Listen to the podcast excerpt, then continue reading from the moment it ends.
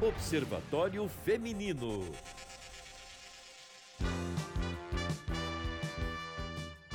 Olá, bom dia, Observatório Feminino desse domingo no ar comigo, Alessandra Mendes e com a jornalista Fernanda Rodrigues. Ei, Fernanda, bom dia. Bom dia, Alessandra, bom dia para todo mundo que está na escuta. E permaneça na escuta, porque o Observatório Feminino de hoje vai falar sobre as mulheres em situação de vulnerabilidade social aqui na Lagoinha, bairro onde está a Itatiaia. Na verdade, Lagoinha, Bonfim, a Itatiaia a gente se identifica Lagoinha, se identifica Bonfim. É um bairro aqui onde a Itatiaia já está estabelecida há muito tempo. A gente vai bater um papo sobre o diagnóstico público da cena de uso do bairro Lagoinha, que traz a pesquisa realizada com o objetivo de definir as políticas públicas voltadas especificamente para as mulheres com trajetória de vida nas ruas em uso prejudicial de álcool, outras drogas e em situação de violência doméstica. Para falar sobre isso, a gente recebe aqui no observatório a Márcia Alves, que é diretora de prevenção a criminalidade aqui de Belo Horizonte. Ei, Márcia, bom dia, seja bem-vinda. Muito Novamente. obrigada, Alessandra. Bom dia, bom dia, Fernanda, bom, bom dia. dia, Erlia e bom dia aos ouvintes. E a gente recebe também a Erlia Esteves Benevides, que é pesquisadora, integrou a equipe responsável pela pesquisa, elaboração dos documentos e análise dos dados. Bom dia, Erlia. Bom dia, bom dia, Alessandra, Fernanda, bom dia. Márcia. Bom dia a todos os ouvintes. Meninas, eu queria começar falando é, sobre o título, porque ele já explica muita coisa, né? Sobre o que, que é essa publicação. É o Elas, em Cena na Lagoinha, uma publicação que detalha quem são, o que fazem, pensam, sentem, o que temem e sonham as mulheres em situação de rua na cena de uso da Lagoinha. Primeiro, eu queria que vocês definissem pra gente, pro ouvinte que tá se perguntando agora, o que, que vocês chamam de cena de uso da Lagoinha, o que que integra essa cena de uso e quem são essas mulheres? Bom, é, esse projeto que a gente trabalha, ele chama Intervenção Qualificada em Cenas de Uso de Crack e Outras Drogas. É um projeto que vem desde 2017 na Prefeitura de Belo Horizonte, buscando uma interlocução com diferentes áreas e setores do município para entender esse uso de drogas em espaços abertos, né, e em determinados locais onde se concentram pessoas é, é, com trajetória de vida nas ruas.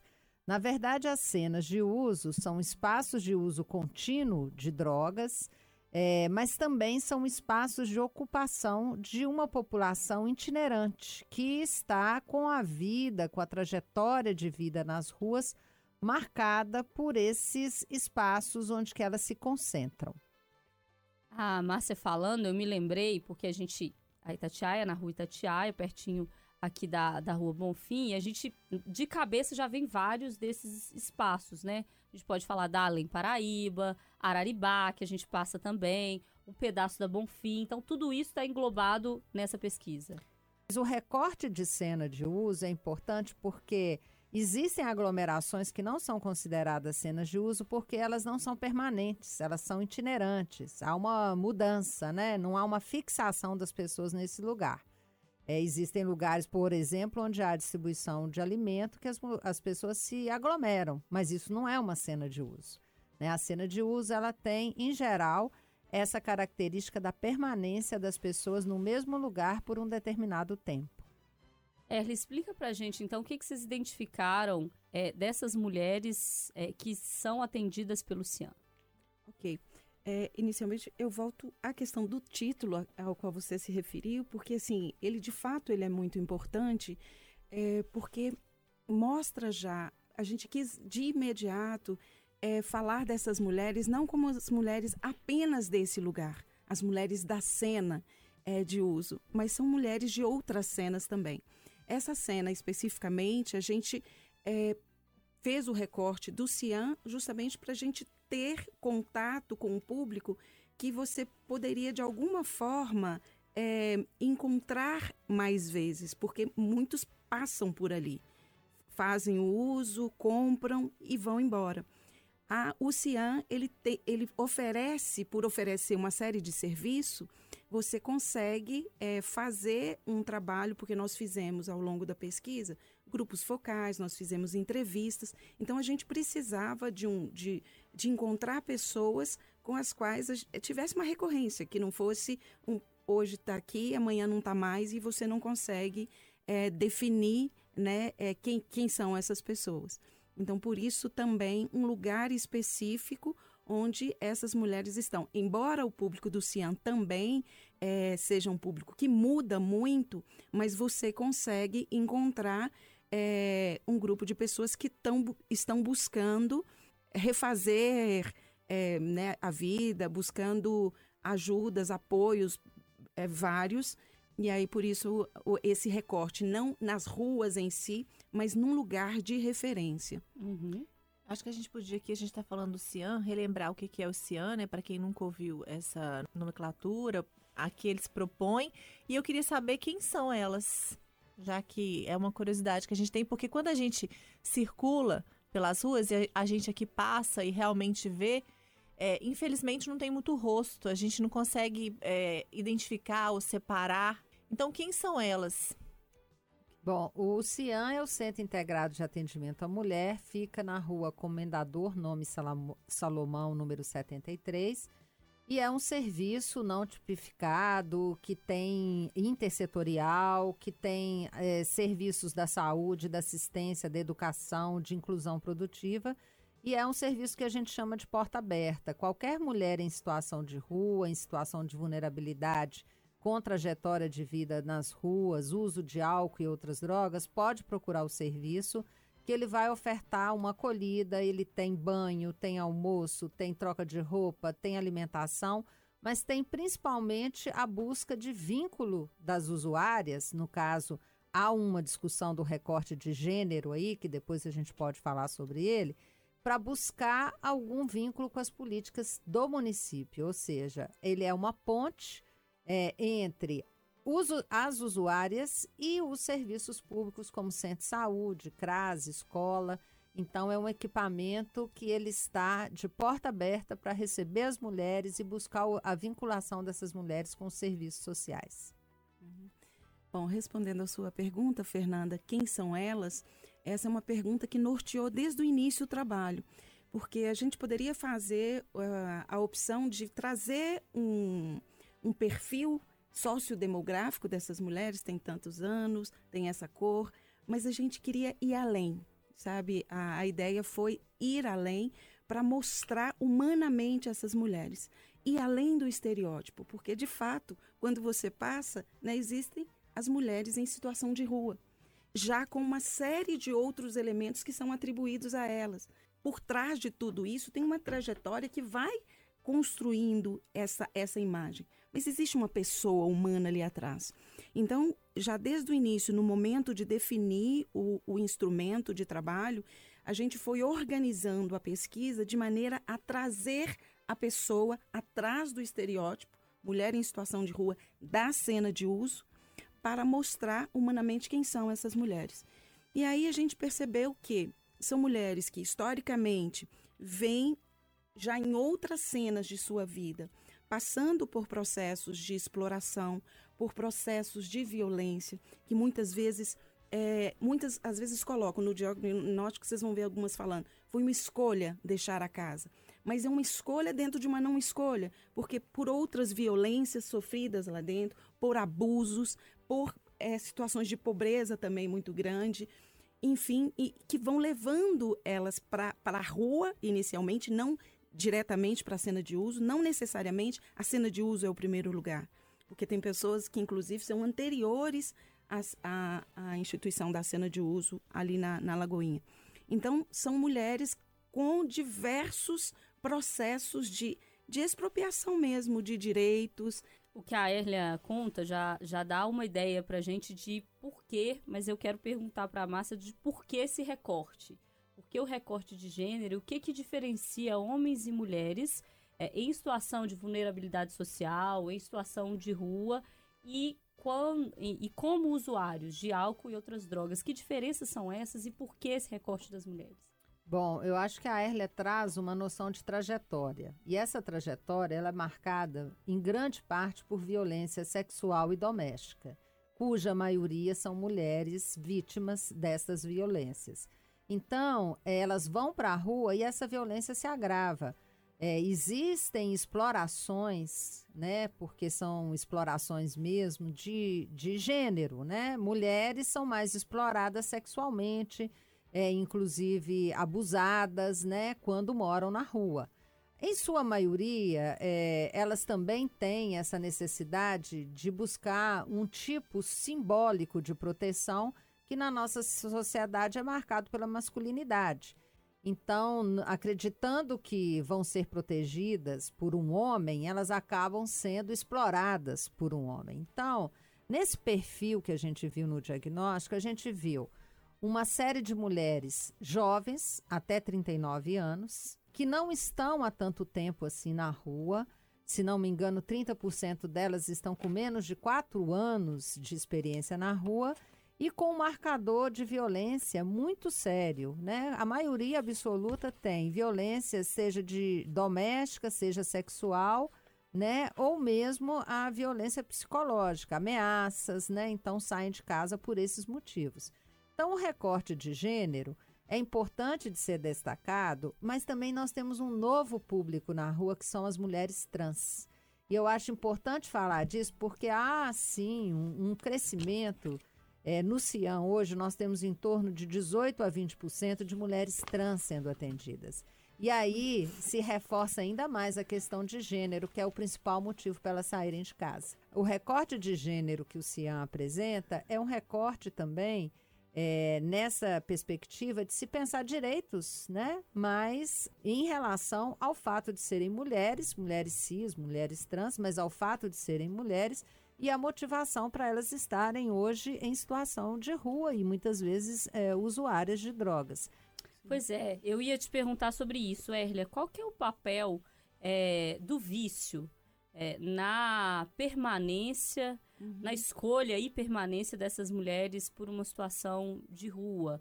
É, porque o que a Márcia está relatando para gente, você já tinha começado a relatar, uma trajetória de violência, né? Sim, Essas mulheres sim. estão ali, foram parar ali por algum tipo de violência e quando chegam ali são submetidas a, a mais, mais violência. violência. e com mais intensidade. Pois é. E, e o que que é, a, a droga ou o álcool é, entra? Como é que entra nesse cenário? Eles é, são é utilizado como um, uh, um entorpecente para que ela consiga passar por isso? Ou é utilizado da mesma forma como no caso dos homens? É, substancialmente como é, entorpecente ou como uma fuga ou como é, é uma forma de suportar. É, eu tenho um depoimento que é muito forte de uma mulher que ela fala assim: quando eu usava crack, é, eu me sentia um lixo porque ele me destruía, eu me sentia muito mal. Hoje eu me sinto, eu parei de usar o crack, ela usa outras drogas é, ainda, é, mas eu me sinto um lixo porque a realidade é muito difícil de suportar sóbria. E eles relatam que, assim, sobretudo à noite, pelo fato de não ter segurança, é, eles usam, usam o mesmo termo, é um fervedor, porque a gente não pode dormir. Então a gente usa a droga e aí a gente vagueia pela noite até quando começa a, a clarear, porque aí a gente vai buscar um lugar mais seguro para conseguir dormir. É, tem um depoimento de uma que fala, de, voltando a essa questão do gênero, mulher na rua é, é capacho de, de todo mundo, sobretudo de homem, que nos exploram, que nos é, fazem gigolagem conosco, que, é, que abusam, que nos usam como escudo para se esconder, esconder os, os delitos deles. Há também aquelas que acabam trabalhando para o tráfico, para gerar algum recurso, mas grande, a maior parte é, é essa busca mesmo de aliviar um pouco toda essa, essa violência sofrida. Nós temos dados do, da porcentagem de mulheres aqui nessa região, nessa situação de rua?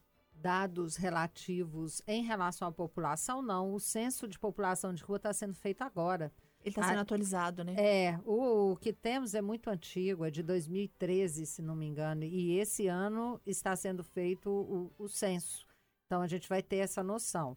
Quando a gente começou o projeto Intervenção Qualificada em Cenas de Uso de Crack e Outras Drogas, a gente fez, com base nos dados do consultório na rua, um, uma percepção de que quase 40% de mulheres na rua em relação à cena de uso da Araribá. O que foi um, o motivo, inclusive, para abrir o CIAM, porque aumentou demais o número de mulheres na rua, né? A gente tinha uma população predominantemente masculina, quase 90%. Fernanda, várias das coisas que elas relataram me lembram muito Maloca. Lembra. E aí, outra coisa também que eu queria falar, a gente falou sobre as drogas, sobre violência, mas a gente tem uma questão que é sobre a população em situação de rua, e mais que também é muito mais abrangente, que é a questão da saúde mental. E a gente está entrando agora na semana, né, de 18, acho que é quarta-feira, se eu não me engano, é o dia da luta antimanicomial. E a gente sabe que existe uma parcela muito grande da população em situação de rua que está vive em sofrimento mental. Então é um outro desafio que vocês devem ter encontrado também nesse trabalho, né?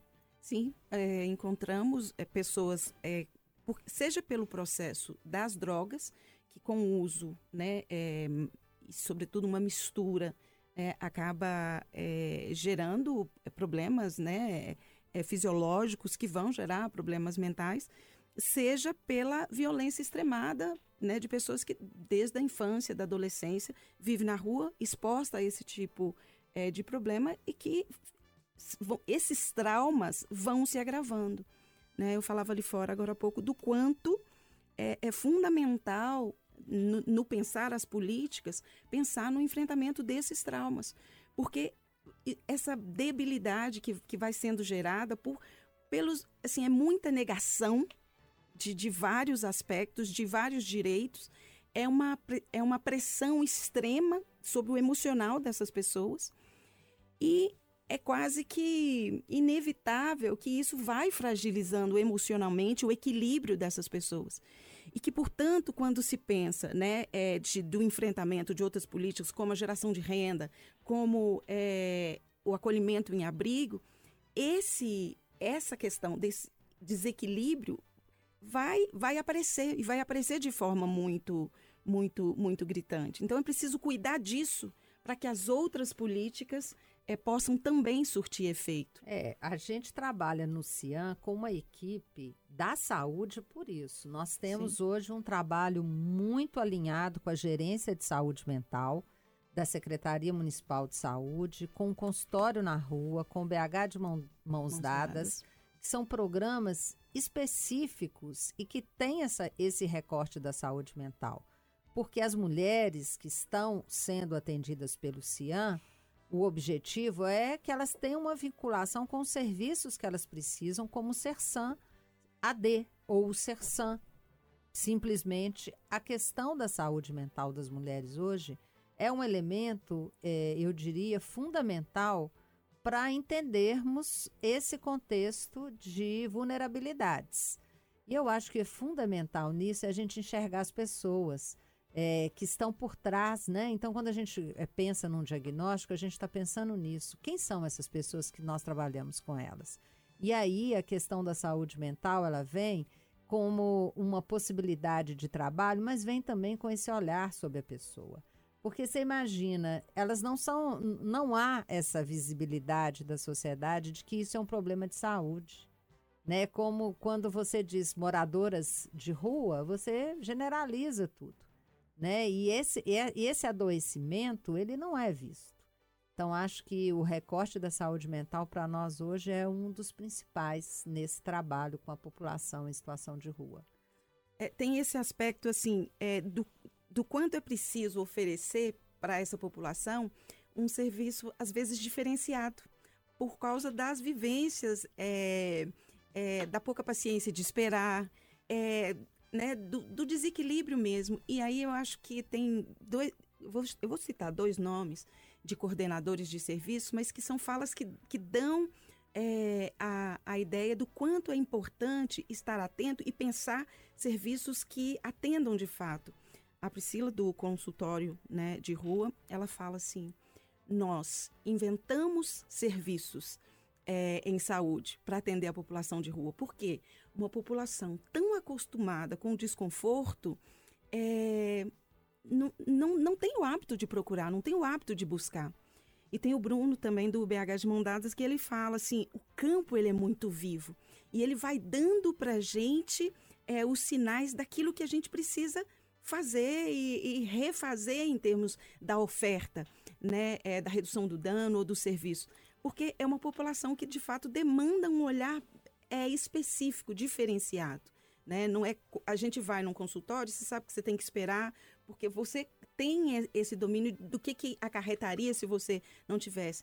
E no caso deles, além né, de, né, de, de muitas vezes não ter essa consciência, ainda tem também uma outra coisa que a, que a pesquisa mostrou, que é essa, essa saga pelo acesso aos vários serviços. É, e precisa de um olhar diferenciado da população, né, da sociedade, porque se eles se veem como sujeitos sem direito, é porque a sociedade grita o tempo inteiro na cara deles, delas, que são sujeitos sem direito, né? A gente tende a olhar para a rua e não tende a pensar em saúde mental, em violência, é, em os problemas, em frio que está chegando aí, em fome, em nada disso. A gente olha e pensa em criminalidade.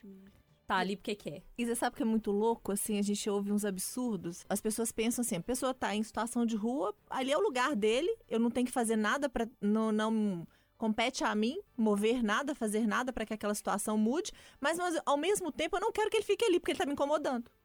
Então, é. como? Né? É bastante complicado. Por isso que a gente pensou em fazer um diagnóstico, uma pesquisa, exatamente para enxergar essas pessoas, quem elas são. Porque, de fato, ninguém nasceu na rua. Né? Então, como que essa pessoa foi parar ali é, um, é uma parte muito importante do processo de ser entendida. Né? Quando eu falo para vocês que tem pessoas que estão, é, uma grande parte dessas entrevistadas estão na rua há menos de quatro anos, é, nós estamos em 2022, é de 2018 para cá, empobrecimento, pandemia. aumento da fome, pandemia, expulsando pessoas de casa. Então, isso é um outro fenômeno, né? Que não Sim. tem nada a ver com criminalidade e inicialmente não tem nem a ver com o uso de drogas. Então, acho que é esse o ponto, né? Nós estamos num outro cenário, num outro contexto. Os problemas são muito complexos e a gente não pode generalizar, tem que tentar compreender, porque senão você vai ficar enxugando gelo e não vai ter resultado. Hoje, por exemplo, eu vou falar de um bom resultado. Nós temos ali em frente ao Mercado da Lagoinha uma horta urbana cercada, um projeto feito com uma instituição aqui da Lagoinha, com as mulheres em situação de rua, com o Mercado da Lagoinha, quer dizer, integrando sociedade civil, poder público e usuários para a ocupação de um espaço de forma organizada e produtiva, que é importante produzir. Né? É importante você dar sentido para as coisas. Então, acho que a gente tem que ter outras alternativas. Não está tudo perdido, não. Eu acho que a gente ainda tem muito a construir. Esse é o caminho, não está tudo perdido. Gente, a gente vai agora para o final do programa e eu quero que vocês pensem em algo que vocês curtiram e querem compartilhar com a gente. Hashtag curti, compartilhei. Vou facilitar, vou começar com a Fernanda para vocês irem pensando. E aí, Fernanda? Como eu já falei aqui sobre o dia da luta antimanicomial, quarta-feira, eu queria deixar aqui é, sugestão de três documentários é, muito importantes, porque eles falam sobre a conscientização da luta antimanicomial, mostram também essa questão do adoecimento mental. Um é o Istamira, que fala sobre uma mulher que trabalha no lixão do Rio de Janeiro e ela tem esquizofrenia e é todo sobre é, a vida dela. Tem também o Holocausto Brasileiro, que eu já sugeri aqui uma vez, da Daniela Arbex. E o Em Nome da Razão, que eu acho que é o mais antigo deles, mas muito atual, do Elvésio Ratum. Fica aí essa dica para vocês.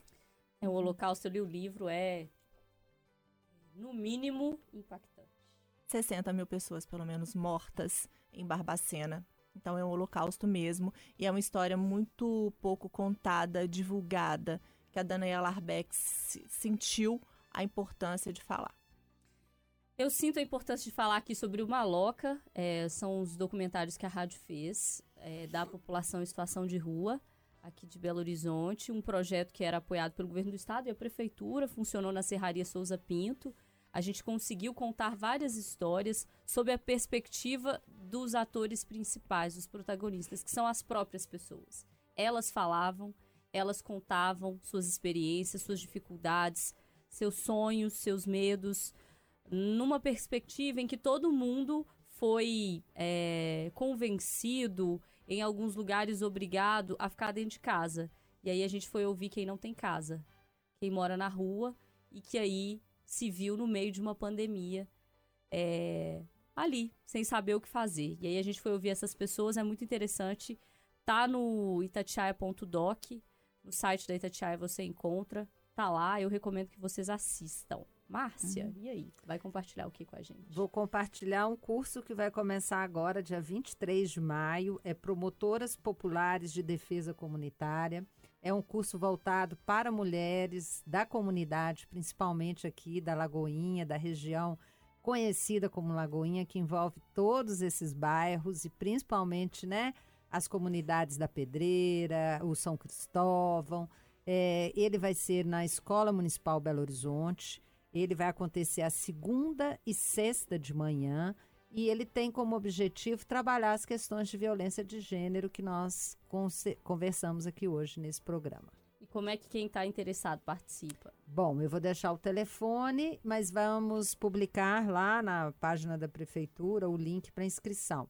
Mas podem ligar no 3246-0041 que a gente passa as informações de como se inscrever. Tá certo. Erlia, e aí? Bom, eu quero compartilhar dois livros. É, um acabou de chegar nas bancas, nas livrarias. E é, o primeiro é O que Aconteceu com Você, que é um livro escrito pela Oprah Winfrey e o, o Dr. Bruce Perry. E eles falam exatamente de como o trauma é, vai gerando e vai reverberando na vida da pessoa como um todo. E assim, ele chegou para mim no momento que eu estava é, terminando o diagnóstico, mas eu achei fabuloso, porque de alguma forma é, ele muda a pergunta. Ao invés de falar, mas por que, que você age assim, ou por que, que você faz isso ou aquilo, ele muda a pergunta e ele fala que isso faz toda a diferença. O que foi que aconteceu com você? E aí, a partir do que aconteceu com você, você consegue avaliar e entender o porquê que a pessoa age desse ou daquela forma. Então é um livro muito interessante e que fala da importância do enfrentamento dos traumas para que ele não fique pesando na vida da pessoa o tempo todo. E o outro foi um livro que eu encontrei também durante é, o diagnóstico, que é de uma antropóloga baiana, que agora eu não vou me lembrar ah, o nome dela, mas o livro se chama Tornar-se Mulher Usuária de Crack que ela vai mostrar exatamente também é exatamente isso. Elas não são usuárias natas, né, como diz a Márcia, não nasceu na rua, nem nasceu usando crack, mas elas vão se tornando a partir dessas várias situações em que elas vão vivendo.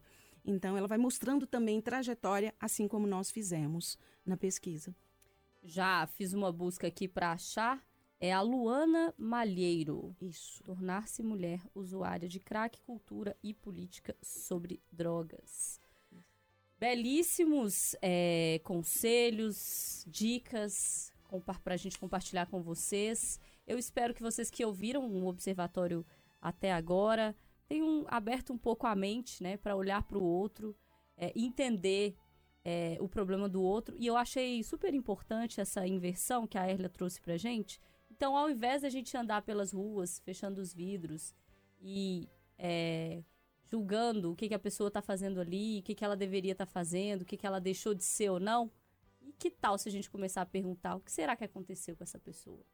O que será que ela foi parar ali? O que, que justifica isso? Vamos tentar mudar a pergunta, que aí a gente já, já olha com um olhar diferente. Márcia Alves, diretora de prevenção à criminalidade da Prefeitura. Ô, Márcia, obrigada, viu, pela sua presença mais uma vez aqui no Observatório Feminino. Eu que agradeço esse espaço importante, né? Feminino também. Muito obrigada a vocês pelo convite e estamos aí parceiras, né?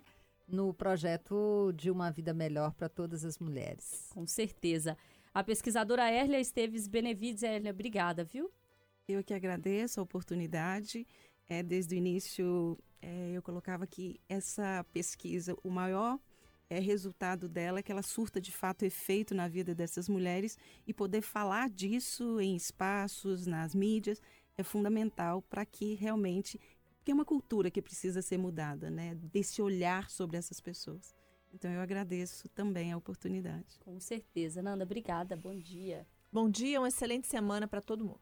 E para você que ficou interessado nessa discussão, quer conhecer um pouquinho mais sobre o Elas em Cena uh, da Lagoinha, a gente vai deixar no Instagram do Observatório Feminino o link, porque tem o PDF, está disponível para todo mundo, a prefeitura publicou, você consegue ter acesso aos dados, a como que a pesquisa foi feita, quem são essas mulheres, os resultados e conclusões, e eu te digo, é muito interessante. Então vai no Instagram da Itatiaia que a gente vai deixar lá o link no site também, daqui a pouco vai subir lá a matéria do observatório, tá o link da pesquisa. Um abraço para todo mundo, até semana que vem. Observatório Feminino